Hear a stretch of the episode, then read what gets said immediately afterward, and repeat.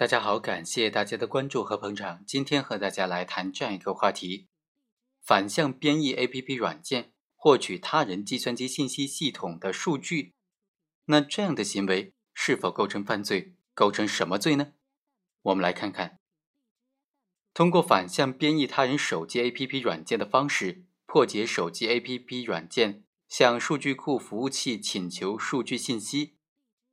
将自己的手机 APP 软件进行模拟伪装，向被破解的手机 APP 软件数据库服务器发送请求信息，从而获取了他人计算机信息系统数据。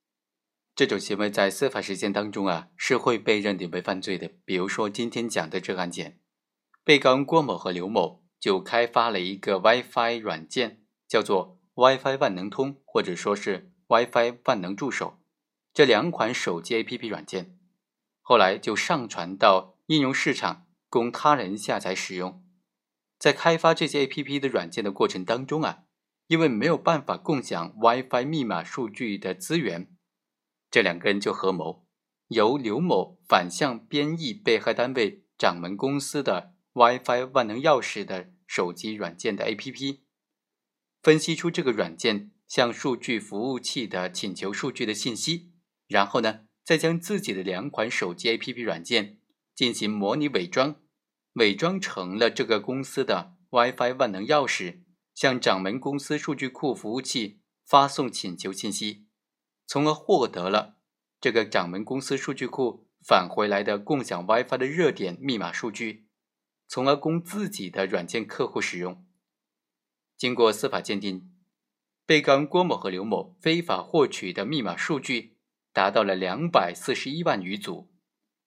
像这样的行为构不构成犯罪呢？我们来看看主观方面。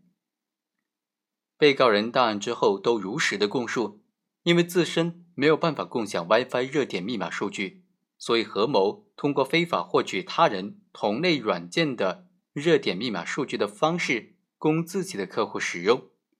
因为自己的软件之中嵌有广告。可以通过免费的提供 WiFi 热点密码数据的方式，提升使用软件的客户数量，从而获得更高的广告收入。从刘某提出要反向编译掌门公司的软件，从而获得了掌门公司的热点的数据密码之后，郭某也是表示同意的。获取掌门公司的热点的密码数据，没有得到掌门公司的授权，由此可见。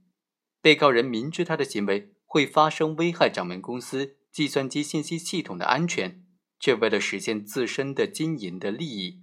采取的技术手段，非法获取了掌门公司的共享 WiFi 热点的密码数据，主观上是具有非法获取计算机信息系统数据的故意的。我们再来看客观方面，被告人采取的是反向编译的技术手段。非法获取的这些热点的密码数据，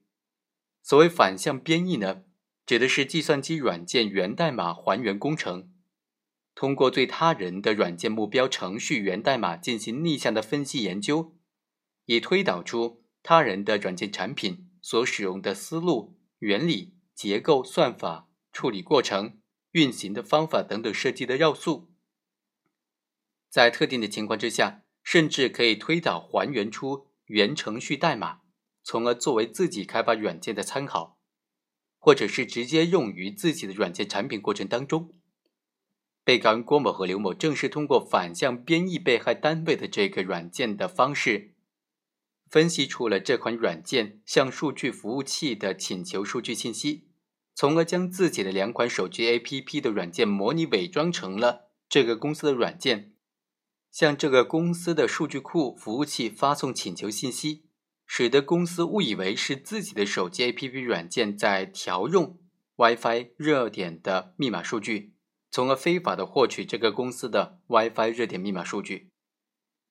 这个行为也是符合非法获取计算机信息系统的客观行为要件的。所以啊，最终法院认为，郭某和刘某违反国家规定，采用反向编译的技术手段。非法获取计算机信息系统当中存储的数据，经过司法鉴定，非法获取的密码数据达到两百四十一万多组，他的行为已经构成了非法获取计算机信息系统罪，而且情节特别严重，